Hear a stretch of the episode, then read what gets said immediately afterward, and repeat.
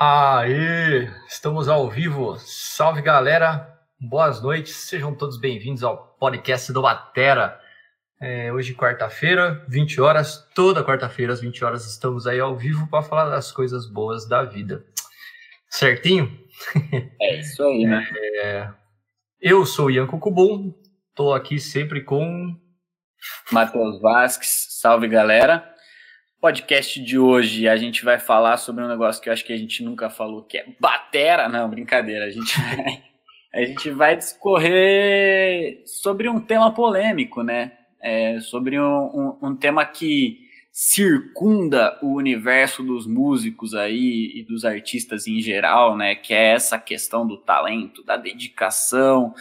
É, e a gente vai falar um pouquinho disso, né? Vamos expressar nossas opiniões a respeito e, e, e tentar trazer alguma reflexão para vocês aí acerca desse assunto. Boa. É, essa é uma parada que realmente a gente não precisou nem pensar muito, né? Toda semana a gente define tema e aí vai matutando a coisa. E a gente estava conversando agora antes e a gente cruzou com coisas bem interessantes assim durante a semana, mas na verdade sem buscar muito, né? O, o Matheus encontrou umas paradas meio que sem querer, eu encontrei umas paradas meio que sem querer a respeito de talento. Acho que o nosso cérebro está tão ligado nisso, né, no dia a dia, que a gente está exposto a essa, esse lance do talento, né, da, do talento versus dedicação, que a gente atrai e a gente capta tudo que aparece, né, muito fácil. Sim. É, mas vamos lá, vamos para esse lado, começar assim. E aí, Matheus? Você é um menino muito talentoso. Me conta, cara, o que, que você sente quando alguém chega e fala: Cara, pô, o Matheus é um cara bem talentoso mesmo, queria muito ter esse talento que ele tem. Qual que é a sua reaçãozinha aí? Onde que a pulga cara, morde? eu, eu, eu acho, assim, eu acho que a pulga, a pulga morde é, no, no sentido de que eu acho que há um, um erro de, de interpretação, né? As pessoas que falam isso pra gente elas interpretam o que elas estão falando de uma forma muito diferente do que a gente recebe, né? E, e eu acho que é, esse é o, o, pulo do gato, né? Quando alguém vira e fala isso para mim, é, fala, pô, cara, você é muito talentoso. Na, na hora me vem na cabeça a quantidade de horas que eu passo sentado no banquinho da bateria, tocando bateria por dia e é a quantidade de horas que eu me dedico a isso, que eu penso nisso e que eu estou focado nisso é, na minha vida, que é basicamente 24 horas por dia, né, cara? Porque se eu não tô sentado na batera, eu tô pensando em música, eu tô fazendo música, eu tô ouvindo música, eu tô assistindo algo sobre música, lendo algo sobre música. Então, é, quando a gente se depara com um comentário desse tipo, é, é um pouco delicado, porque a gente sabe o, o quão oneroso e quão a gente se esforça para poder chegar em algum lugar em relação ao instrumento, em relação à música, né? E o quão difícil é, né? É, quando você batalha para chegar em alto, em um alto nível no instrumento, você vê que é cara, é muito difícil, é muito difícil, é muito desafiador. É, todo dia você tá tomando rasteira do seu próprio instrumento, da coisa que você mais ama. Ele tá ali te atropelando, passando por cima de você, saca? E você tá lá, firme e forte. E às vezes, quando as pessoas, quando, quando as pessoas falam, não, mas você é muito talentoso, eu não dou conta de fazer isso aí, não sei o que, não sei o que lá. O que vem na nossa cabeça, né, bicho, é. Cara, se você dedicasse o mesmo tempo que eu dedico, talvez você seria tão talentoso quanto eu, né? É, e, e, e, aí entra toda, toda a questão da confusão entre, entre talento e, e, dedicação e, facilidade, é, que são coisas muito diferentes, né? Mas me diz aí, qual seria a sua reação a essa pergunta? Eu acho que é meio parecida, né? Mas conta aí pra nós.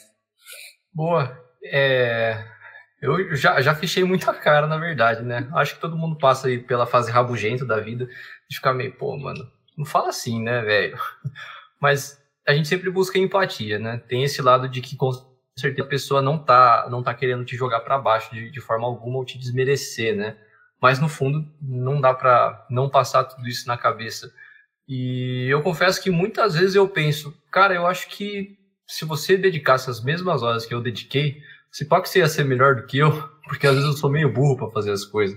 Eu tenho umas dificuldades, eu sei que eu tenho umas dificuldades que eu falo, cara, putz, velho, que saco, né? É mó difícil para mim. É, principalmente agora, né, que a gente tem, tem trabalhado com mais alunos e mais pessoas. Eu, eu nunca falo pro aluno que ele é talentoso, né? Mas eu falo, cara, você tem uma facilidade com isso que eu não tenho. Né, do tipo que eu sempre trago, que é a parada de tirar coisa de ouvido. Ouvir uma, uma frase ali, tipo um groove de quatro compassos. Cara, eu ouço um groove de quatro compassos duas vezes, eu acho que é improviso às vezes.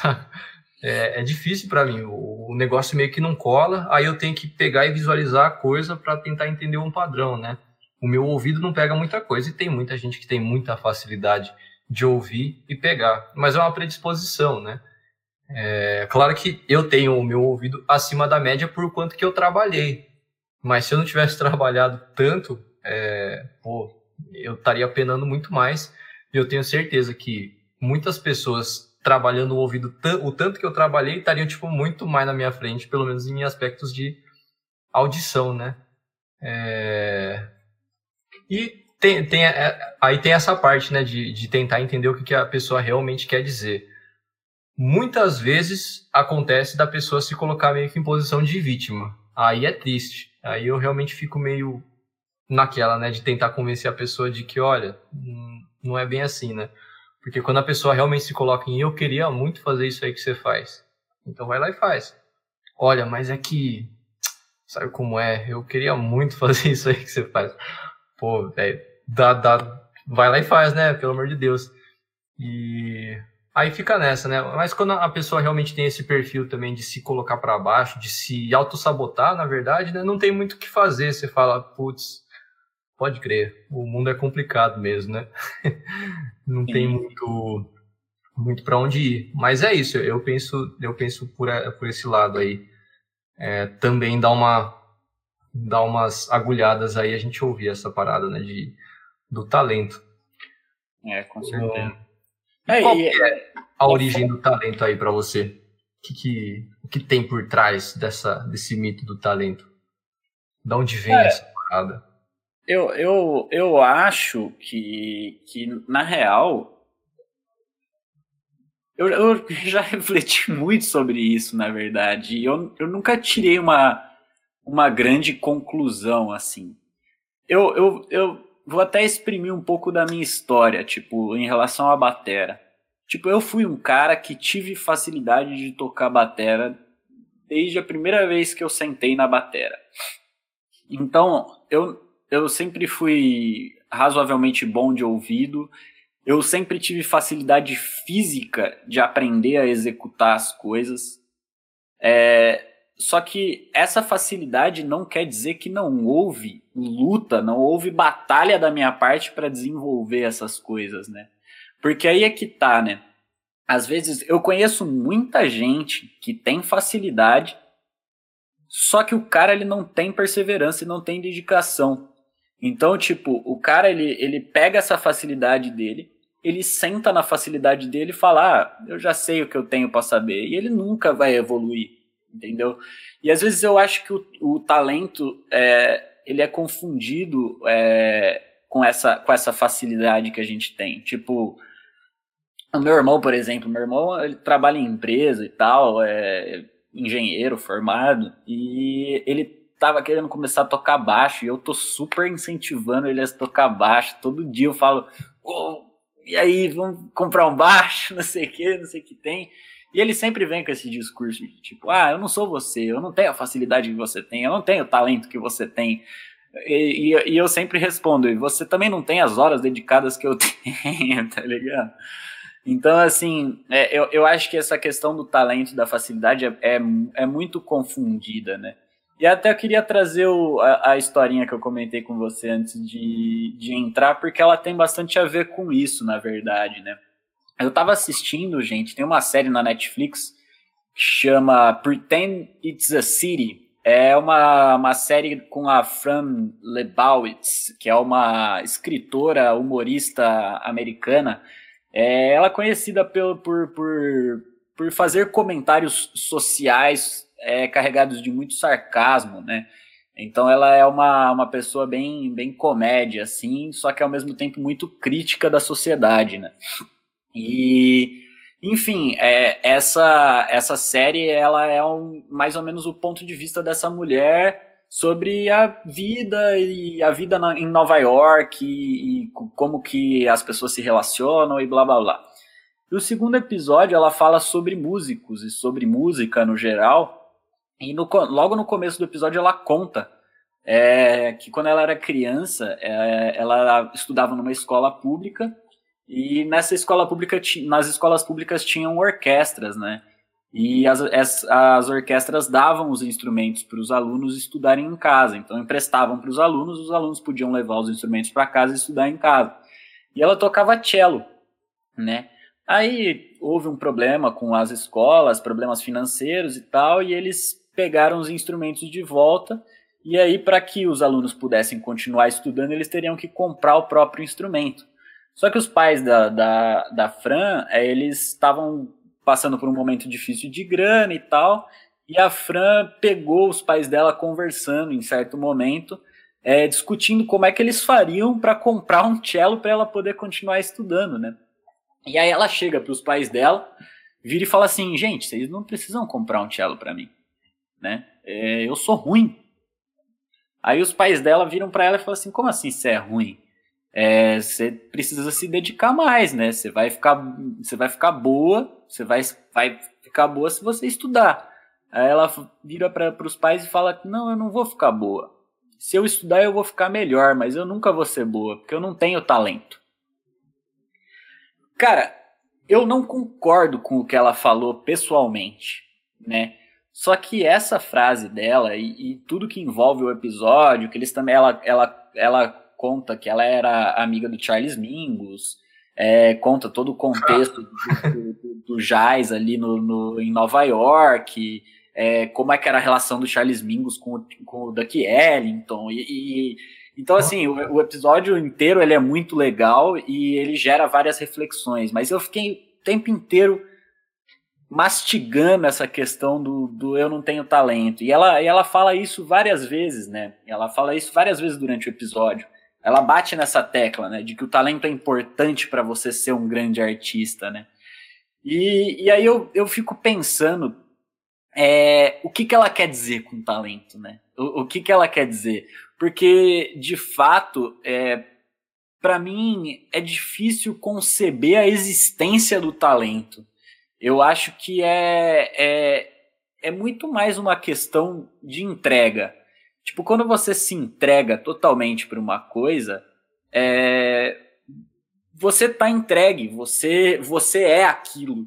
E a partir do momento que você se torna aquilo, é, não é mais talento, não é mais dedicação, não é mais nada, é, é você. Você tá ali vivendo aquilo e você vive aquilo 24 horas por dia e, e aquilo vai, vai se tornar algo muito forte dentro de você, né? E, e às vezes eu fico pensando que a palavra talento e, e essa, essa questão do talento em si, ela, ela existe por causa das pessoas que não são artistas né? Porque elas precisam justificar o porquê que elas não vão atrás de um sonho, né? Por que, que elas não vão lá e falam assim, não, eu vou, nem que eu tenha que me ferrar de verde e amarelo, que eu tenha que comer o pão que o diabo amassou, eu vou atrás disso aí, porque é isso aí que eu quero fazer, né? E não é todo mundo que, que, que, tem essa que tem esse ímpeto, ou mesmo que encontra algo que, que, que, que gere essa sensação para ela, né? E aí, quando ela encontra outra pessoa que tem isso, ela precisa definir isso de algum jeito que ela não sabe definir, porque não faz parte da existência dela. E aí, para mim, ela utiliza a palavra talento, né? Que aí é uma palavra agressiva para quem realmente vive isso. Porque a gente sabe que a gente respira e se dedica 24 horas por dia para aquilo. Então, pô, talento da onde, né? Se eu tô aqui batalhando.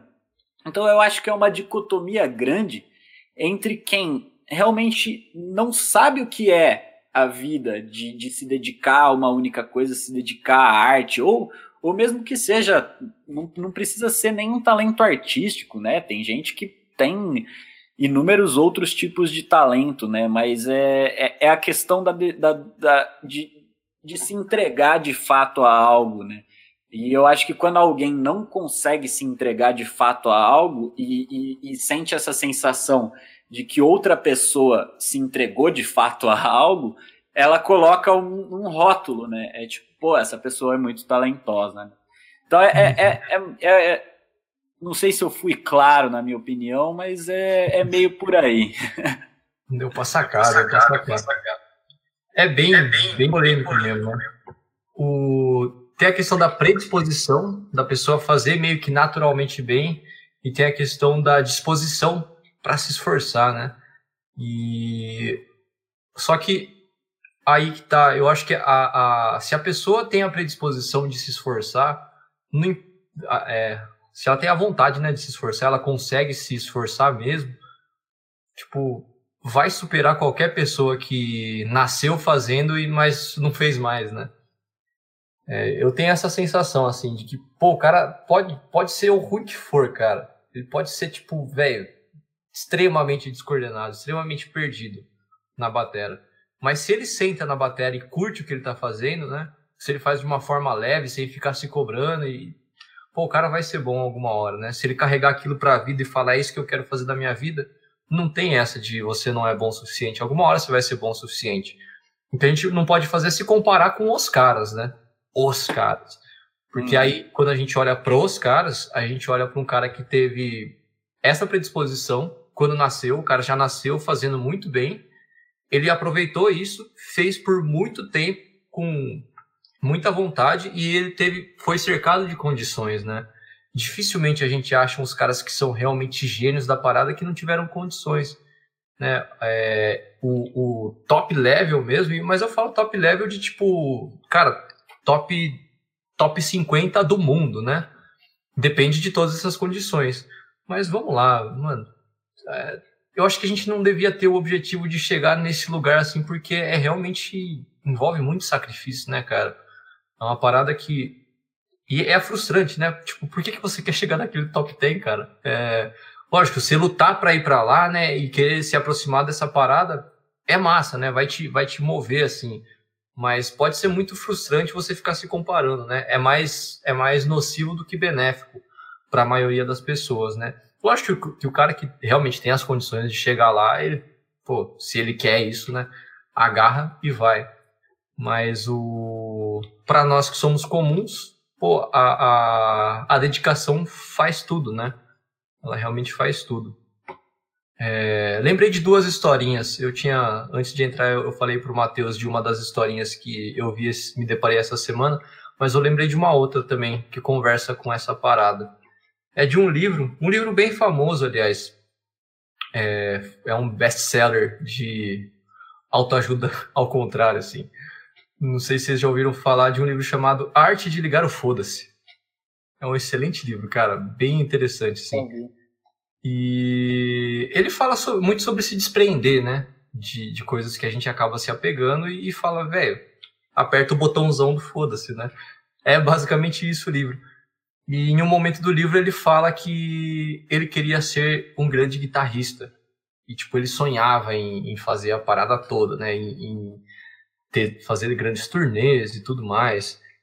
E aí ele eu não lembro exatamente como que ele discorre da parada, mas ele fala, pô, mas quando eu pegava guitarra não tinha vontade de tocar, não. E aí ele percebeu que, na verdade, não é que. Não é nem que ele não tem talento, é que ele não tem vontade. É, e ele, o que ele queria eram os palcos. É, ele não, mas ele não estava nem um pouco interessado no esforço que ele viu que teria que ter. Né? É, então, é, é, é, cruza com isso, né? Para as pessoas que realmente não não tem essa disposição, que vem que, tipo, o cara, ele realmente não se viu se esforçando, né, em toda coisa, a parte de carregar equipamento também, né, que carregar equipamento, dormir mal, ter uma alimentação duvidosa, estilo de vida esquisito, pô, é, é cansativo, né, é meio doido isso. Lógico que o estrelismo é legal e também, mas até que ponto, né? E aí o cara, ele sacou que não estava disposto a isso e aí ligou o botãozão do foda-se, não quero isso para mim, né? É, vou continuar olhando e fantasiando que, pô, deve ser uma massa, assim como deve ser uma massa dar uns pulos na lua, mas Eu não vou atrás dessa parada. Né? É, e uma outra historinha, que aí é interessante, é bem interessante. Traz, me trouxe uma reflexão bem legal sobre essa questão, né? Que, do esforço, do esforço em si. Seria até, seria até legal eu ter anotado o nome do cara, mas acho que se vocês procurarem no Google, vocês vão achar. Existiu um maluco aí que ele disse que encontrou a fórmula da genialidade. Ele constatou que para você criar gênios basta ter muito esforço e levar a vida de uma forma sistemática, né? Então, se você se esforçar, ele defendeu meio que essa parada, né? A gente não precisa de talento. Porque se a gente trabalhar a parada, a gente chega lá e a gente consegue fazer isso, né? E exercer isso de forma plena na nossa vida. E ele levou essa parada tão a sério que ele abraçou essa causa e ele fez um, uma publicação, não sei exatamente como é que foi, deve ter tacado num jornal, num, em algum congresso, que ele precisava de uma parceira para casar com ele e fazer filhos e criar filhos gênios. E apareceu uma, uma doida que falou: bora lá, vamos criar nossos gênios aí. E eles foram lá, se casaram, fizeram uma filha, fizeram outra filha, outra filha e outra filha. Desde cedo, com a primeira, eles botaram ela para jogar xadrez. Eles decidiram que a parada delas ia ser que elas seriam expoentes do xadrez, né? E o objetivo é que elas fossem campeãs mundiais. E eles cercaram a vida dela disso, né? Era um húngaro, que eu me lembro. E ele pediu autorização para fazer homeschooling com elas, então não levou ela para a escola, porque tudo que fosse diferente de xadrez seria distração para a vida delas, né? É... e realmente educou elas a terem disciplina, jogava todo dia, tipo, o dia inteiro, assim. A decoração da casa, tipo, os quadros eram jogadas de jogadas célebres e tal, essas paradas, né? Elas realmente se cercaram disso e as irmãs foram crescendo ali, observando, né? E todas foram na onda do xadrez. E elas realmente ficaram muito boas na parada, né? O que ele conseguiu provar um ponto, né? Pô, tem os caras talentosos aí do xadrez, ó. As minhas nasceram, eu escolhi arbitrariamente que seria xadrez e elas estão mandando mó bem. Elas não chegaram a ser campeãs. Eu acho que uma delas chegou a, tipo, segundo lugar, assim, né? Foram muito bem na parada. Só que chegou um momento da vida delas ali, ao redor, redor dos 20 anos de idade, elas falaram: pô, vamos tentar outra coisa? é, existem mais coisas no mundo além de xadrez e a gente queria dar uma olhada, a gente queria fazer outras coisas, né? Pô, esse negócio de xadrez realmente é muito bacana, mas acho que não quero seguir com isso, né? E aí? Eu não sei como é que se seguiu a história, na verdade. Até seria legal dar uma olhada, né? Mas para que lado que foi, assim? O que, que, que aconteceu com essas pessoas? Será que elas realmente. Esse é, esse é o talento, né? É um talento não desenvolvido, é uma genialidade.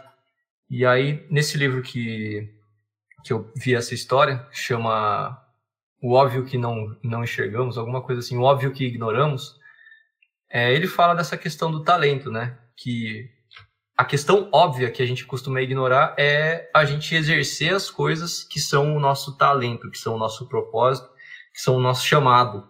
Aí ele discorre sobre isso. Busque fazer na sua vida as coisas que você fazia quando era criança e se divertia, porque sim, sem um objetivo final, né? Tipo, em vez de ficar jogando xadrez para ser campeão mundial, em vez de ficar exercendo qualquer coisa porque você quer chegar em algum lugar, você tem que buscar aquelas coisas que você faz porque você quer fazer e acabou. Uma criança não te explica por que, que ela tá fazendo as coisas. Vou brincar de carrinho porque eu quero ser piloto de Fórmula 1. Não, velho. Ela passa o dia inteiro brincando de carrinho porque ela gosta daquilo, né? É parte de dentro, assim. E se a gente encontrar essas coisas para nossa vida, aí que mora o talento, né? E aí tá. Se o cara não tem predisposição nenhuma, ele é muito ruim, mas ele encontrou que é aquilo que ele vai fazer pelo resto da vida, se ele não abandonar aquilo, né? Se ele realmente gosta a ponto de não abandonar, o negócio vai. Lógico que é difícil se o cara não tem predisposição nenhuma ele encarar, né? E continuar, porque o caminho é frustrante. Mas aí a gente traz isso sempre, né? A gente sempre faz questão de trazer essa parada. É frustrante para todo mundo, para todo mundo. É, mesmo a gente que vive fazendo essa parada, é, eu também tive as minhas grandes facilidades com a bateria, principalmente na, na parada de leitura, né? Eu, eu acredito muito da minha evolução à leitura. Eu me lembro, cara, tipo, Eu, eu, não lembro da cara da minha professora, mas deve ter sido engraçado. A hora que ela mostrou uma partitura para mim, ela me explicou e. para mim foi óbvio, saca? Vou tocar essa paradinha aqui. E aí, eu saí descascando a apostila. Eu me lembro de. Eu tenho quase certeza que na segunda aula eu já tava lendo, tipo, tudo que era groove que ela colocava na minha frente. Porque eu entendi como é que funcionava, né? Aí foi questão de desenvolver um pouquinho a mecânica, a coordenação, mas isso aí eu ficava em casa lá batucando no corpo porque eu achei legal, né? Mas eu achava legal a desvendar aqueles, aquelas bolinhas e aqueles códigos, né? Então eu realmente consegui sair na frente nesse aspecto. Mas foi existem várias frustrações além disso, né? Além dessa facilidade que a gente realmente tem que ah, encarar a parada, né? É, eu, eu sempre penso que, tipo, existe uma combinação enorme de fatores é, que acabam fazendo com que a gente se desenvolva em algo e se dedique para sempre a alguma coisa, né? Tipo, não é só uma predisposição, não é só uma força de vontade, não é só. É, é, é uma combinação de todas essas coisas, né? Tipo, é, eu, eu tenho um, um episódio muito louco que antes de começar a tocar bateria, eu tentei tocar guitarra. Né, meu tio, meu tio toca guitarra e meu tio fabrica guitarras. Ele, meu tio é loucão e ele, ele faz guitarra e tal. Inclusive faz guitarras muito, muito incríveis, né? Tem a, a que eu estou usando para estudar aqui é, é, foi ele que fez, inclusive. E aí quando eu era muito, muito pequenininho ele me deu uma, uma guitarrinha pequenininha e eu falei, pô, eu sempre fui viciado em música e viciado em rock. Falei, vou tocar guitarra. Sentei lá, bicho, e não sai nada. Não sai nada, cara. Eu sempre fui lamentável tocando guitarra, lamentável. E era muito frustrante para mim, porque eu sempre fui muito amante de rock, muito amante de música e eu não conseguia tocar e o negócio me frustrava. É, e eu não tinha eu não tinha vontade de sentar e estudar, porque eu me sentia frustrado por ser ruim, né? E quando eu tive contato com a bateria, é, foi muito diferente. Primeiro porque eu não, não me sentia tão ruim, eu sentia que eu, eu tinha tino para coisa. Que eu, a primeira vez que eu sentei, já tirei um groove, meu primo comecei a aprender com ele, ele já me, me passou alguns, algumas ideias de teoria também com bolinhas já, e ele falou: é, é assim que lê, é, cada uma dessas aqui, se tiver hastezinha, é duas por tempo. Eu entendi a lógica da coisa e decorei aqueles exercícios que ele estava fazendo. Então eu olhava para o papel, eu sabia o que, que o exercício era e eu aprendi a, a ler também nesse, nesse inter. Então eu fui tendo facilidade, mas além da facilidade, eu tinha muita, mas muita, mas muita vontade de sentar a bunda na bateria e tocar. Que era algo que eu não tinha com a guitarra, né? E, e então assim, sabe quando você fala assim, pô, eu tenho tempo livre, o que, que eu vou fazer com ele? Uhum. Eu vou tocar batera, saca? Tipo, então assim, já, já tem uma combinação de duas coisas aí, né? A primeira predisposição, que eu sentei e deu certo, eu me senti confortável, eu me senti apto a executar aquilo e falar, pô, eu consigo. Então, dá para ir mais longe, né? É, a, a, segunda coisa, que era essa vontade, esse ímpeto de aprender a coisa.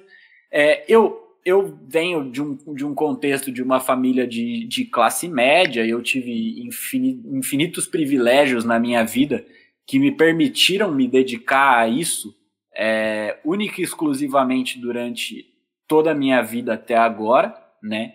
Então eu não passei dificuldades, eu não precisei juntar grana para fazer as coisas, porque eu tive um respaldo familiar que me permitiu é, me manter focado em estudar, né? Em focado em me dedicar àquilo. Então você vai vendo que é, cada vez que eu vou falando um passo novo que aconteceu na minha carreira, você vai ver que vai juntando mais coisas que no final essa bola de coisas, essa bola de neve cheia de detalhes da nossa vida é o que as pessoas vão chamar de talento no final das contas, né? Porque é difícil você medir isso. Uma pessoa que está te vendo de fora, ela fala: "Caraca, Como é que esse cara faz isso? Ele é muito talentoso, não é possível.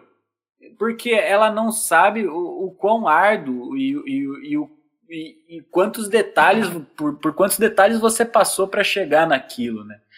Então, assim, é, é, é, eu acho muito, muito curioso esse, esse assunto, porque é um assunto infinito mesmo, né? A gente nunca vai saber se o talento existe ou se não existe mesmo.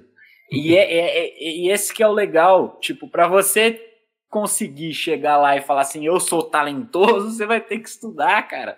Você vai ter que correr atrás, você vai ter que se dedicar, você vai ter que, meu, batalhar real, assim, para fazer o negócio, né?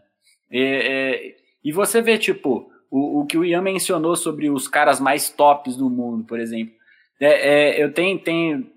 Uma vez que eu estava conversando com o professor Giba Faveri, um grande professor de batera brasileiro, inclusive, um, um dos grandes é, profetas da bateria brasileira. É um cara que realmente é muito, muito foda aí. Teve uma vez que estava conversando com ele, ele falou que ele trouxe o Virgil Donati, né? para um workshop aqui no Brasil. Ele foi buscar o cara no aeroporto, chegou no aeroporto, ô Virgil, e aí Giba, pá, não sei o quê. O Giba virou para ele e falou assim, ô Virgil, vamos ali, vamos, vamos no restaurante ali, tomar uma cerveja, comer um negócio, não sei o quê. Ele falou, não, me leva pro hotel que eu preciso estudar. Aí, beleza. Outro, em outro momento eu vi uma outra história do Virgil Donati, eu acho que foi, eu li algum artigo, alguma coisa numa Modern Drummer, alguma coisa assim, eu não, não tenho certeza, não lembro onde que foi que eu li isso. Mas é o Virgil Donati, ele se propôs a ficar nenhum dia sem tocar bateria na vida dele. Ele toca bateria todos os dias, sem tirar nem pôr. Eu não toco bateria todos os dias. Tem dia que eu falo, bicho, não consigo, tô cansado, não quero, saca? Uhum. E, e, e, assim, você vê o Virgil Donati tocando, você fala, ele é um alienígena. Mas ele não é um alienígena. Ele passou muito mais tempo que você estudando bateria. Tipo, ele treinou o físico dele de uma maneira muito absurda para executar aquilo que ele está executando. Por isso que parece tão natural e tão fácil para ele executar coisas tão complicadas, né? É, então, assim, qual que é o limiar do talento, né? Tipo, o Virgil Donati é talentoso? Para 100% das pessoas que assistem os vídeos dele na internet, ele é muito talentoso. É, só que tem essa, cara. O cara ele estuda 24 horas por dia, todos os dias da vida dele, ele vive e respira e, lê e assiste e come e, e sei lá, saca? Ele, ele tudo na vida dele é batera e, e, e, isso tá explícito no play dele, cara. É, é um negócio fora do comum, é porque é isso, a vida dele é isso, é ser fora do comum na batera, né?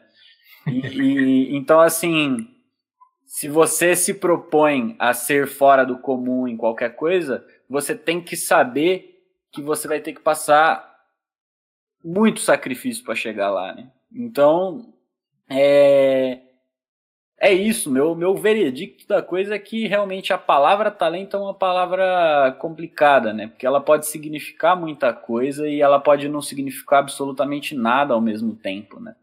Então, é, é meio que isso. Acho que para qualquer coisa, mesmo que você tenha talento, que quer que você imagine que seja talento, para qualquer coisa é necessário muita dedicação, né? Não tem jeito.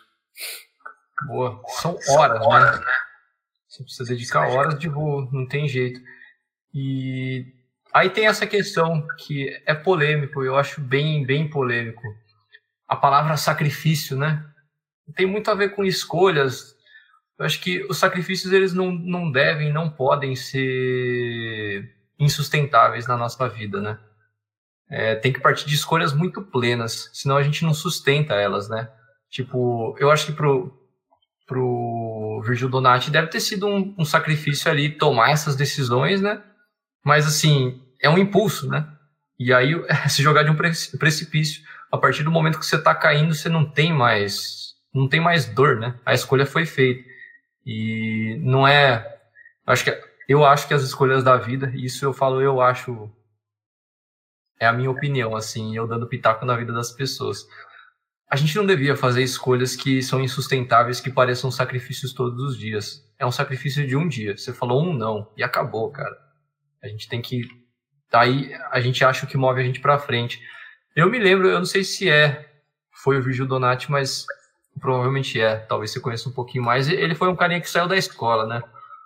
Vazou fora da escola para tocar batera. Eu falei, ah, isso aí é perda de tempo, eu quero tocar batera. Você manja disso aí? Não sei, não sei se foi o Virgil, não, não tô ligado, não tô ligado, mas pode ter sido, porque ele é maluco.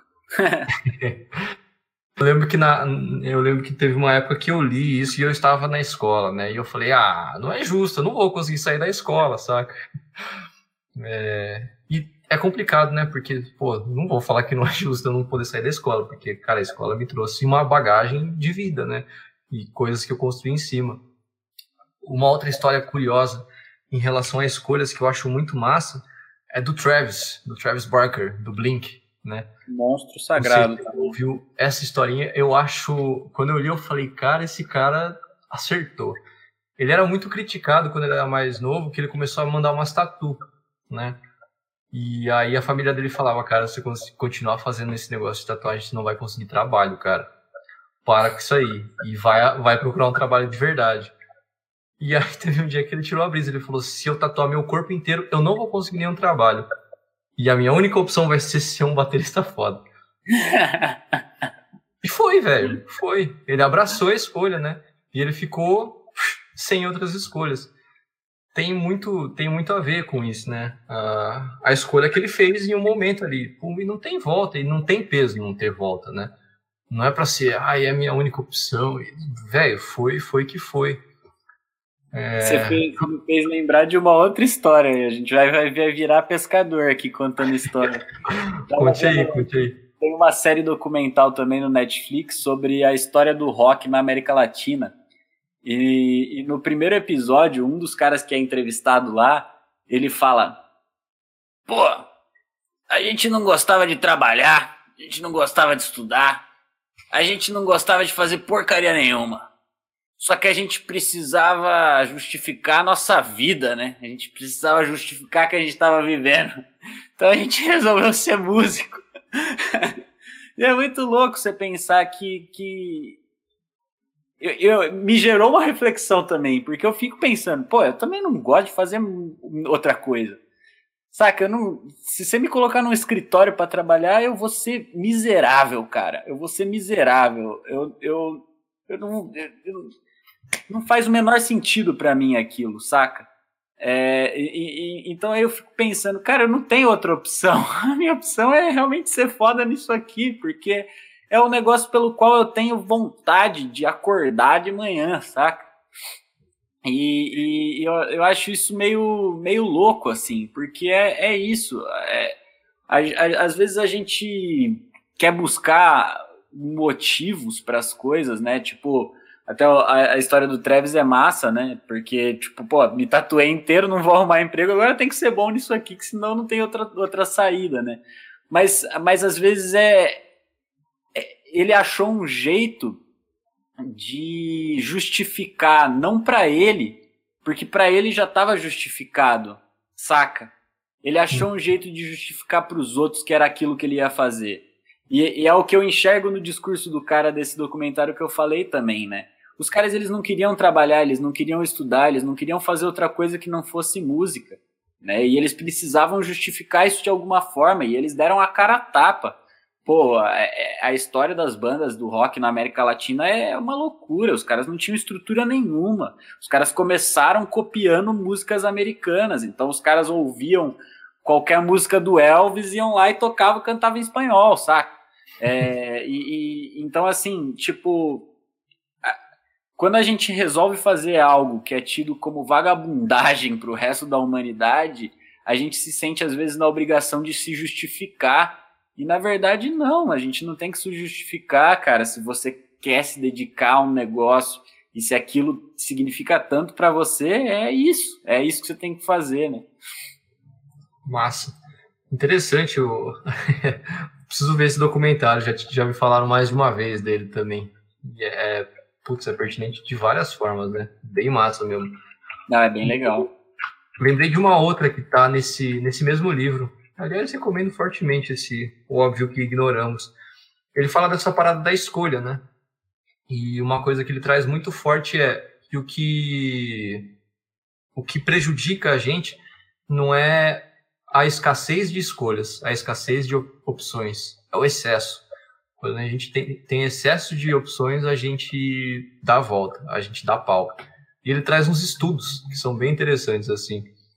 É, ele fez uma pesquisa, tipo, uma, é, é um, um, uma entrevista, né, com uns alunos. Aí ele dá opções pro cara, assim. Ele fala, ó, você tem, imagina que você tem uma prova para fazer e você precisa muito estudar. Você tá com um monte de coisa pendurada para fazer, mas vai ter uma palestra à noite. E essa palestra, tipo, é única. Ela é muito importante, ela vai te ajudar pra caramba e é uma oportunidade única. É o único dia que esse cara vai estar aqui na cidade e é só a única oportunidade de ver essa palestra. É, aí, boa parte dos alunos, sei lá, uns 70%, escolhem ir na palestra. Fala, pô, eu iria na palestra, né? Tipo, depois eu dou um jeito nas coisas lá de casa. E aí depois ele pega um outro grupo e ele apresenta a mesma, a mesma questão, o mesmo dilema. Então você tem aí as provas para estudar, as suas coisas para resolver, vai ter essa palestra e no cinema tá rolando um filme muito da hora que você vai gostar, todo mundo te falou que, que você vai gostar, você sabe que é uma parada que você curte e tal. O que, que você vai fazer? E aí, tipo, faz muito sentido a pessoa falar, ah, eu vou na palestra, né? Porque é, é o, Tipo, o outro grupo foi na palestra, pô. É, ou, sei lá, os caras vão no cinema, sei lá. Mas o pessoal decidiu, optou por ficar em casa estudando. Porque o cara entra em parafuso e ele não consegue decidir. Então ele escolhe o que, é mais fácil. Vou ficar em é casa. É cômodo, né? né? O que, que é mais cômodo. A hora que a gente se depara com muita escolha, a gente não escolhe direito. A gente fala, ah, não sei, vou fazer o que é mais fácil aqui, tô de boa. E é um exemplo bem besta, assim, mas é de. Mas faz total sentido. Faz, faz total... total... sentido, é muito forte, né? É... Mostra muito, a gente consegue transportar isso para vários exemplos da vida. E depois ele dá um exemplo mais brutal, assim, que é, é bem forte, na real. Ele fala de um estudo que eles fizeram de para ver como é que o, o ser humano se comportava em situações desagradáveis de encarceramento. Né? Então ele queria fazer um estudo sobre o comportamento humano quando os caras vão presos. Então eles montaram um laboratório, que era uma prisão, e eles decidiram que eles iam observar as pessoas lá dentro. Aí eles fizeram lá o chamado, né, para as pessoas participarem, as pessoas se candidataram e eles simularam toda a parada real, assim, né? E aí os caras que se dispuseram a participar, tipo, foi emitido um mandado de prisão a polícia colou na casa dos caras, prenderam os caras e levaram lá para a prisão, onde os caras ficariam sob observação, né? Era um experimento que deveria durar duas semanas e os caras estavam lá, só que aí começou a rolar umas paradas muito bizarras, né? Primeiro começou a rolar abuso de poder pelos, pelos caras que estavam encarcerando lá, pelos caras que estavam cuidando. Então, tipo, os caras começaram a humilhar os caras de, de formas bizarras, assim, né? Mandava os caras pagar flexão, ficava xingando os malucos e tal. E aí os caras começaram a pagar muito, passar muito mal. É, eles começaram a se rebelar, a situação começou a se agravar e alguns começaram a sair, né? O primeiro sai ali porque ele teve surtos, tipo surtos bonitos assim que estavam obviamente prejudicando a saúde do cara. E o, o, experimento não chegou até o final de duas semanas. E ele fala, pô, mas por que que isso acontece, né? Aí os caras optaram por sair, optaram por devolver o dinheiro, papapá, entrar com processo, reclamar com os cientistas, reclamar com os caras, falar que aquilo era só uma simulação. E, e a parada não, não funcionou, né? Obviamente, você fala, pô, mas o que, que você quer também? Você está aprendendo os casos e colocando eles numa situação terrível. E aí ele traz um caso, tipo, bizarro, né? Que ele fala, mas vamos observar aqui o, os judeus nos campos de concentração. Teve um, um, um, cara famoso da psicologia que ele é um sobrevivente né, dos campos de concentração e ele escreveu muito sobre. Escreveu sobre como que era a vida e tal, e sobre como é que os caras sobreviviam nessa situação. E como é que os caras lutavam o dia a dia, do tipo, velho, tem que fazer as paradas, né? E não tinha essa de ter surtinho psicótico, saca? Uhum. É, parece um negócio ridículo, mas, pô, é, você fala, é óbvio que se eu tiver preso em algum lugar em situações horríveis, eu vou surtar. Mas os caras, na maioria lá, não surtavam, não. E aí ele traz essa, pum, os caras não tinham escolha, cara. Não tem opção, né? E aí o, o cara que tá na, na simulação ali, no laboratório, ele tem vastas opções ele pode ter um surto, ele pode fingir que tem um surto, ele pode xingar o cara, ele pode processar os caras, pode querer voltar para a família, ele pode ligar, pode tentar fugir. Tem muita opção, né? Os judeus no campo de concentração era fazer ou morrer, né? É muito Exato. louco isso. E é, é, é, é ao extremo a parada, né? Mas é, o, é a, a única opção que os caras tinham para continuar vivendo era trampar e fazer aquele serviço, né? Então, tipo, é, é, é, é realmente não, não tem um caminho, né? Não tem não tem um leque de coisas que você pode escolher. Ou você faz aquilo ou você morre, então é isso que eu vou fazer. É louco, Exatamente. cara. É louco. A gente se levar a esse extremo, né? De, claro. É, fazer isso. Mas é um exemplo, né? Mas fica claro, né? É, é como a nossa cabeça funciona de fato, né? desde o exemplo mais extremo com os judeus e até com o exemplo mais simples do tipo, ah, vou numa palestra importante, eu vou ficar em casa estudando. Você dá a opção de ir no cinema, o cara faz a pior escolha possível. É, até traçando um paralelo com as nossas aulas de bateria, o comentário do Ricardo cai bem aí, que ele colocou. Mesma coisa quando temos muito material para estudar e escolhemos fazer paradiddles. Cara, é a mais pura verdade, Ricardo. Acontece comigo todos os dias. Eu tenho muito material para estudar e muitas vezes eu estudo a mesma coisa de sempre, porque acaba sendo cômodo, porque é algo que eu já estou estudando já faz um tempo, já está bem na minha mão, eu ainda quero desenvolver algumas coisas, eu acabo indo para isso porque eu sei que é mais cômodo. E é, é isso, a gente gosta desse comodismo também, né? Mesmo fazendo, por exemplo, eu estou estudando batera é, eu estou estudando, estou fazendo o que eu me propus a fazer, mas eu acabo buscando comodismo também dentro disso, né? É, então é, é, é, perfeito, né? Você tem um exemplo extremo do, do, do, do, campo de concentração e você tem um exemplo em outro extremo que é tipo um simples estudo. Às vezes você tem medo de pegar um material novo porque você pode não se dar bem com esse material novo. Então você fala, ah, melhor deixar para depois, né? E é hum. isso. É, quando você tem muita opção, você vai para o lugar mais cômodo mesmo. Legal, interessantíssimo, interessantíssimo. Já tinha pensado, mas não tinha deixado tão claro para mim. Gostei bastante. Parabéns, Ricardo. Para de fazer paradigma. É, legal isso, né? Por isso que uma orientação mais restrita ajuda bastante a gente, né? Também. Porque quando a gente vê um mar de opções, realmente acontece bastante comigo. Conversa bastante com o que a gente falou na, na semana passada aí, né, do perfeccionismo também e da Sim. procrastinação, porque a gente fica procrastinando. Mas aqui tem uma boa causa, né, também essa essa parada de excesso de opções. E também um dos nossos primeiros podcasts eu falei sobre essa questão e eu saí do podcast assim, porra, por que, que eu sou tão bundão assim? Às vezes eu tenho música para tirar e eu fico estudando pedal duplo. e a música que eu preciso tirar não tem pedal duplo, né? E aí eu tipo, tenho 10 músicas para tirar. Eu vou começar pela 1, pela 2, pela 3, pela 4, pela 5, pela 6, pela 10, ou pela... eu tenho que começar por alguma. Então eu vou começar estudando pedal duplo. Pô, bicho, para de ser burro, né? Mas é, é isso que a gente faz mesmo, a gente vai um lugar cômodo, né?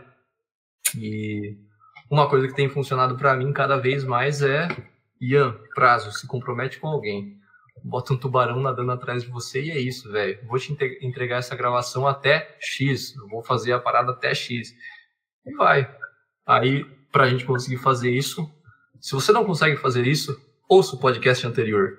a gente não pode fazer a perfeição. Se compromete a entregar, saiba que você não vai entregar perfeito, mas aí você acaba com as suas opções, né? Olha só, cara. Cruzamos as informações. É isso Muito aí. Bom. Boom plot twist aí para vocês. É isso aí. Eles acharam que a gente falava só um monte de coisa aleatória, né? A gente fala coisas aleatórias que se juntam. É, então. Exatamente. De vez em quando as coisas aleatórias se encontram e a gente fala: Ah, tá aí. A gente já tinha pensado nisso, com certeza. Legal. Certo. Bom, acho que é isso, né? Fomos longe, mas deu para Espero que tenha dado para todos vocês refletirem com a gente que esse, esse de fato é um assunto que a gente tem, é, inclusive, conversado muito sobre isso desde que a gente começou a trabalhar junto, eu e o Ian, porque é um assunto que realmente caminha junto com a nossa profissão, né? Toda essa, essa questão de, de, de tentar defender que é tudo na base da dedicação, né?